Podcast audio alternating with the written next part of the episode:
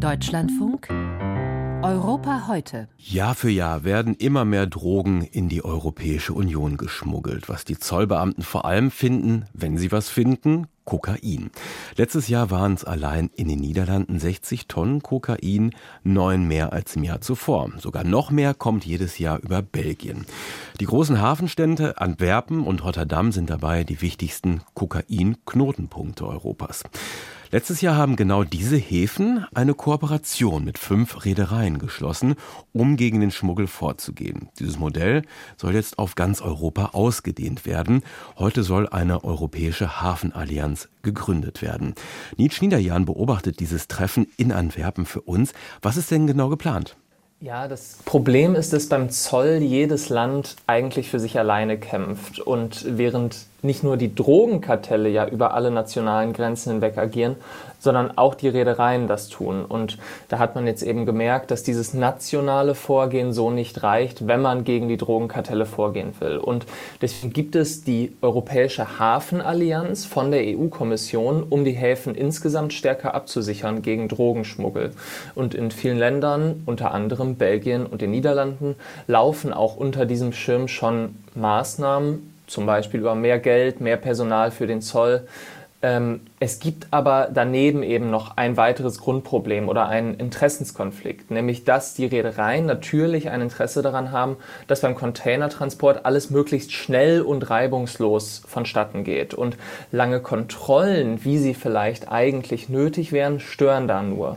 Und ja, wie löst man das jetzt? Die EU versucht es jetzt unter der belgischen Ratspräsidentschaft mit einer Private-Public Partnership, also mit einer Kooperation gemeinsam mit den Reedereien beim Kampf gegen die Drogenkartelle. Und diese Kooperation beginnt jetzt heute Nachmittag erstmal mit einem ersten Austausch zusammen mit den Reedereien. Vorlage ist die Allianz zwischen Antwerpen und Rotterdam. Wie erfolgreich ist denn diese Kooperation? Ja, das lässt sich noch nicht so genau sagen, aber ähm, die beiden Länder haben die Kooperation vor einem Jahr ungefähr bekannt gegeben mit fünf großen Reedereien.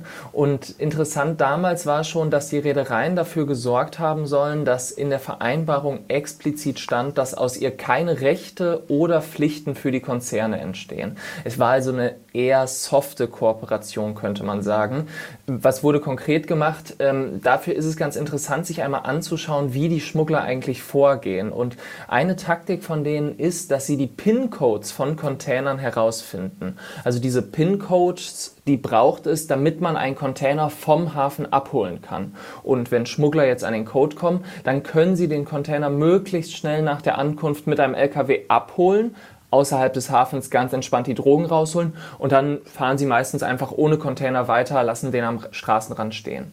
Vorteil davon, es braucht eigentlich nur eine Person bei den Reedereien, die den Code weitergibt und der Rest passiert dann außerhalb der Häfen. Und dagegen wollten Belgien und die Niederlande dann zum Beispiel mit den Konzernen vorgehen und dann, so sagt der Zoll, hat man gemeinsam mit den Reedereien ein System entwickelt, durch das niemand an die Codes kommen kann, der sie auch nicht wirklich braucht. Also die Pins sind jetzt quasi nur auf Abruf verfügbar und das ist ein ganz gutes Beispiel für die Art der Kooperation, weil es auch dem Unternehmen ja schadet, wenn diese PIN-Code-Methode bei Ihnen zu oft passiert. Denn äh, verlorene Container sind natürlich nicht so gut fürs Geschäft. Und man kann spekulieren, dass das jetzt so ähnlich auch auf europäischer Ebene geplant ist. Das heißt, Maßnahmen, die den Unternehmen nicht so gefallen, Maßnahmen, die den Handel irgendwie beeinträchtigen, etwa längere Zeiten für Containerkontrollen, die sollte man jetzt heute eher nicht erwarten. Mhm. Diese beiden Länder, Belgien, Niederlande, sind ja die großen Einfallstore für Drogen in Europa. Welche Länder sind denn noch besonders betroffen? Also betroffen sind am Ende alle Länder in der EU, denn sobald die Drogen einmal in Europa sind, ist der Transport zwischen den Ländern für die Kartelle ja eine eher kleine Hürde.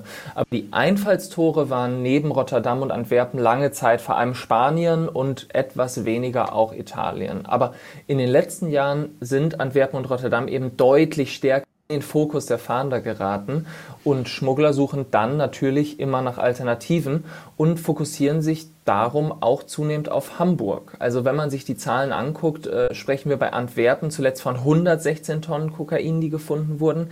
In den Niederlanden, Sie hatten es erwähnt, von insgesamt 59 Tonnen. Und für Hamburg gibt es zwar noch keine abschließende Bilanz fürs letzte Jahr, aber der Zoll spricht vorläufig von 35 Tonnen, die sie wohl gefunden haben. Deutschland und Hamburg sind also noch nicht die allerwichtigsten Umschlagplätze, das auf keinen Fall aber ihre Relevanz nimmt immer deutlicher zu. Also bis 2017 waren diese Zahlen immer im unteren einstelligen Bereich, also mal eine Tonne, mal zwei Tonnen, die man gefunden hat, aber keine Ausreißer. Und seitdem gibt es eben diesen riesigen Sprung. Und das ist natürlich nur das, was der Zoll auch findet. Als Faustformel gilt, dass sie nur so jedes zehnte Kilo finden. Man muss also davon ausgehen, dass schon noch deutlich größere Mengen auch über Deutschland gehandelt werden. Diese Mengen, die steigen ja Jahr für Jahr. Wird wirklich immer mehr nach Europa geschmuggelt oder sind einfach die Methoden der Fahnder besser geworden? Ja, ganz sicher ist sich da eigentlich niemand. Also klar, der Zoll passt seine Methoden immer weiter an wenn man zum Beispiel mit den zuständigen belgischen oder niederländischen Ministern und Staatssekretärinnen spricht, dann verweisen sie eigentlich immer auf neue mobile Scanner, die sie angeschafft haben.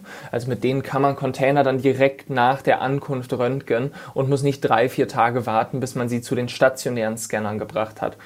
Das kann natürlich für größere gefundene Mengen sorgen, aber das meiste deutet darauf hin, dass auch die Schmuggler ihr Vorgehen anpassen. Zum Beispiel nehmen sie auch kleinere Häfen viel stärker ins Visier. Letzte Woche war ich zum Beispiel in Flissingen, einem kleinen Hafen in den Niederlanden. Da hat der Zoll letztes Jahr fünfmal mehr Kokain als im Jahr davor beschlagnahmt. Und dieser Anstieg lässt sich nicht durch bessere Methoden erklären. Insofern muss man schon davon ausgehen, dass das Angebot auch insgesamt zugenommen hat. Und die meisten sprechen daher auch von einer Kokainwelle, manche sogar von einem Tsunami, der Europa in den letzten Jahren überrollt.